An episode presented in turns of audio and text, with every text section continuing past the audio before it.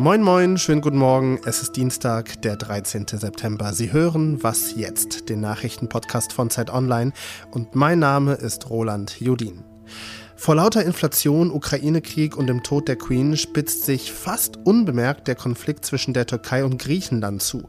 Der türkische Präsident Erdogan hat nicht zum ersten Mal Griechenland mit Krieg gedroht. Was dahinter steckt, das hören wir gleich. Außerdem gehen wir der Frage nach, wann sich Solarpanels fürs Eigenheim rentieren. Und ich erzähle Ihnen, warum ich seit neuestem Vögel bewundere. Aber jetzt erstmal bringen Sie die Nachrichten auf den neuesten Stand. Ich bin Matthias Peer. Guten Morgen. US-Außenminister Anthony Blinken bescheinigt den ukrainischen Streitkräften bedeutende Fortschritte bei ihrer Gegenoffensive. Er hat das Land für die systematische Planung der Militäraktion gelobt und auch die Bedeutung der Militärhilfe aus dem Ausland betont. Der ukrainische Präsident Volodymyr Zelensky hat in seiner Videoansprache mitgeteilt, dass die ukrainische Armee seit Anfang September inzwischen bereits 6000 Quadratkilometer von Russland zurückerobert hat. Zwischen Aserbaidschan und Armenien sind wieder Kämpfe ausgebrochen. Das armenische Verteidigungsministerium hat Aserbaidschan Angriffe mit Artillerie und großkalibrigen Waffen vorgeworfen. Aserbaidschan wiederum hat groß angelegte subversive Handlungen Armeniens und den Beschuss seiner Militärstellungen beklagt. Dabei sollen auch Soldaten getötet worden sein. Der armenische Regierungschef Nikol Pashinyan hat wegen des Konflikts in der Nacht mit Russlands Präsident Wladimir Putin telefoniert. Russland versteht sich als Schutzmacht Armeniens. Redaktionsschluss für diesen Podcast ist 5 Uhr.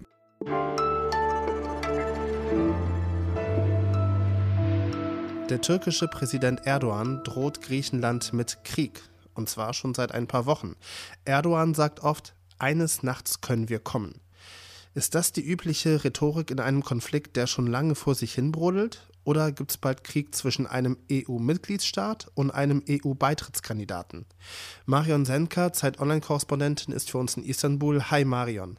Hallo. Marion, erstmal so zum Anfang, damit wir und alle Hörenden auf dem gleichen Stand sind. Beim Streit zwischen der Türkei und Griechenland, da geht es um Mittelmeerinseln und um Bodenschätze im Mittelmeer, richtig? Ja, genau, das ist ein Punkt. Es geht um Geopolitik, aber es geht auch um außenpolitische Anerkennung, zumindest äh, von vor allem von der türkischen Seite. Und es geht um Nationalismus, äh, der wiederum wichtig ist für die Innenpolitik und das gilt für beide Länder. Also mal einen groben Überblick. Fangen wir mal mit den Inseln an. Die Türkei und Griechenland liegen ja beide an der Ägäis und am östlichen Mittelmeer und dazwischen sind sehr, sehr, sehr viele Inseln. Fast alle sind griechisch. Das ist auf alte Verträge zurückzuführen. Zum Beispiel auf den von Lausanne aus dem Jahr 1923. Und äh, laut diesem Vertrag dürfen diese Inseln nicht bewaffnet werden.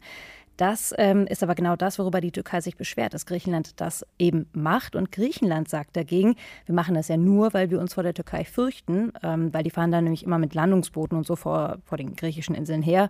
Und ähm, Erdogan hatte, also der türkische Staatspräsident Erdogan hatte auch mal gesagt, dass ähm, er eben die, ja, die Souveränität Griechenlands über manche Inseln in Frage stellen möchte.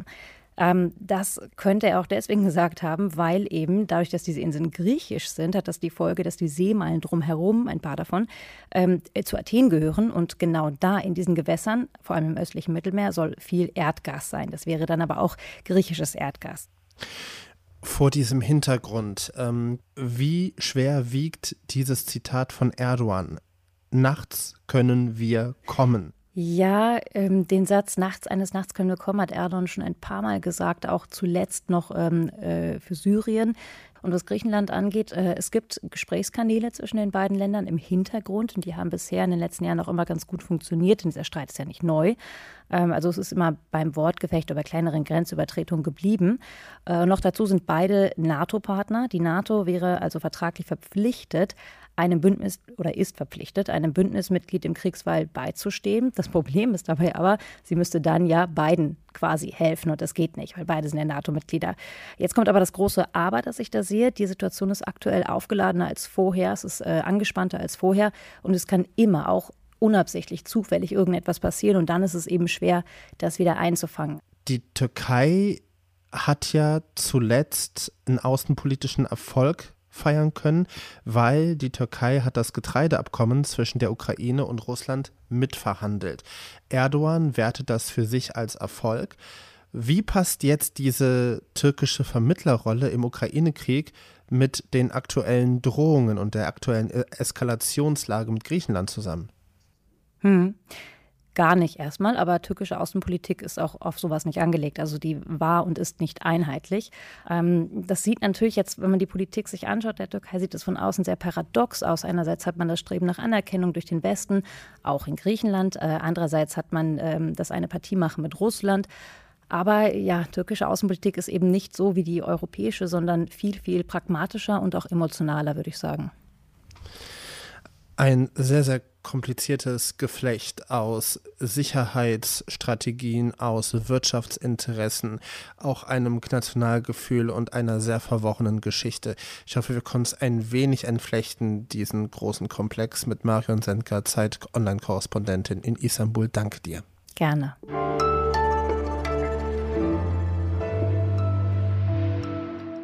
Und sonst so? Als jemand, der sich wegen zig Nichtigkeiten viel zu viele unnötige Gedanken macht, hat mich eine Schlagzeile der vergangenen Tage krass getriggert.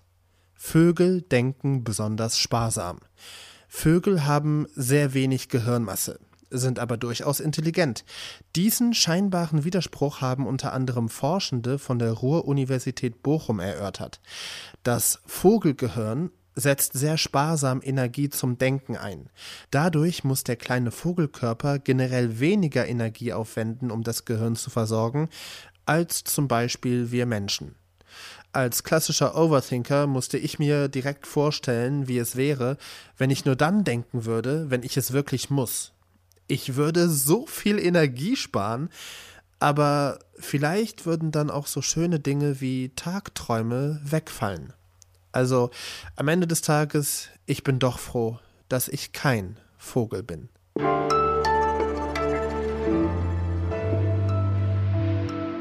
Strom wird teurer und die Stromproduktion verläuft oft nicht nachhaltig. Könnte da Solarenergie eine Lösung sein? Die könnte Deutschland unabhängiger machen und wer seinen oder ihren eigenen Strom erzeugt, schont das Portemonnaie. Eine Win-Win-Situation also, aber leider nur in der Theorie. Denn in der Praxis ist es oft umständlich, sich Photovoltaik aufs Haus zu installieren und ob es sich finanziell rentiert, ist auch noch fraglich. Zacharias Zacharakis, Wirtschaftsredakteur von Zeit Online, weiß mehr. Moin, Zacharias. Hallo, Roland. Welche Hürden gibt es denn für Leute, die sich eine Photovoltaikanlage aufs Dach packen wollen? Die größte Hürde ist, das muss man schon mal sagen am Anfang, natürlich das Geld. Also man muss eine Menge investieren, um sich eine solche Photovoltaikanlage aufs Dach zu installieren. Also je nach Größe der Anlage muss man schon mit 15 bis 30.000 Euro rechnen hier und da kann man natürlich einen Kredit aufnehmen, aber äh, der kostet auch Zinsen. Das heißt, es dauert länger, bis sich diese Anschaffung dann letztlich amortisiert. Aber wenn man auch das Geld hat, darüber hinaus gibt es äh, ja eine Menge Anträge, die man stellen muss, Papierkram. Häufig ist das heutzutage noch nicht mal digital vorhanden. Manchmal muss man auch doppelt Anträge stellen. Also man muss sich mit äh, den Behörden auseinandersetzen. Und gilt das nur für EigenheimbesitzerInnen oder auch für MieterInnen und kommerzielle Immobilienfirmen? Ja, eigentlich steckt noch eine, ein riesiges Potenzial für Solarstrom auch und insbesondere auf, auf Mietshäusern, weil die meisten Dächer in Deutschland immer noch frei verfügbar sind, also vor allen Dingen Dächer von, von Mietshäusern. Aber das ist wirklich technisch und auch regulatorisch, also von den Behörden ja nochmal eine, eine deutliche Stufe komplizierter als das, was, sage ich mal, der normale Eigenheimbesitzer, die Eigenheimbesitzerin heutzutage hat. Da müsste man, glaube ich, eine eigene Sendung für machen. Okay, dann stellen wir uns mal vor, wir haben ein Eigenheim und auf dem Dach haben wir Solarpanels. Decken die komplett unseren eigenen Stromverbrauch? Ja, erstmal muss man für sich selbst äh, klar machen, wie im Moment die Strompreise aussehen, weil ähm, klar ist, dass wenn man Strom produziert von seinem Dach aus dann und den ins Netz einspeist, dann bekommt man 8,2 Cent pro Kilowattstunde. Wenn man aber Strom aus dem Netz beziehen möchte, also ganz normal aus der Steckdose, dann zahlt man dafür im Moment je nach äh, Vertrag 30, 35, 40 Cent pro Kilowattstunde. Das ist also eine riesige Differenz. Deswegen lohnt es sich, möglichst viel Eigenanteil zu haben, also möglichst viel von dem Strom, den man selbst produziert, auch im Haus selbst zu nutzen. Zacharias Zacharakis war das, Wirtschaftsredakteur von Zeit Online. Danke dir. Danke dir. Und das war die Frühausgabe von Was jetzt? Heute Nachmittag, da begrüßt sie meine Kollegin Konstanze Keins im Update. Mein Name ist Roland Jodin. Ich wünsche Ihnen noch einen schönen Dienstag.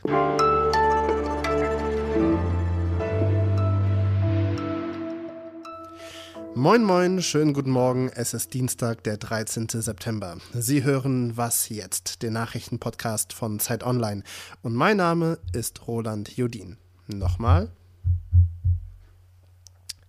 Moin, moin, schönen guten Morgen. Es ist Dienstag, der 13.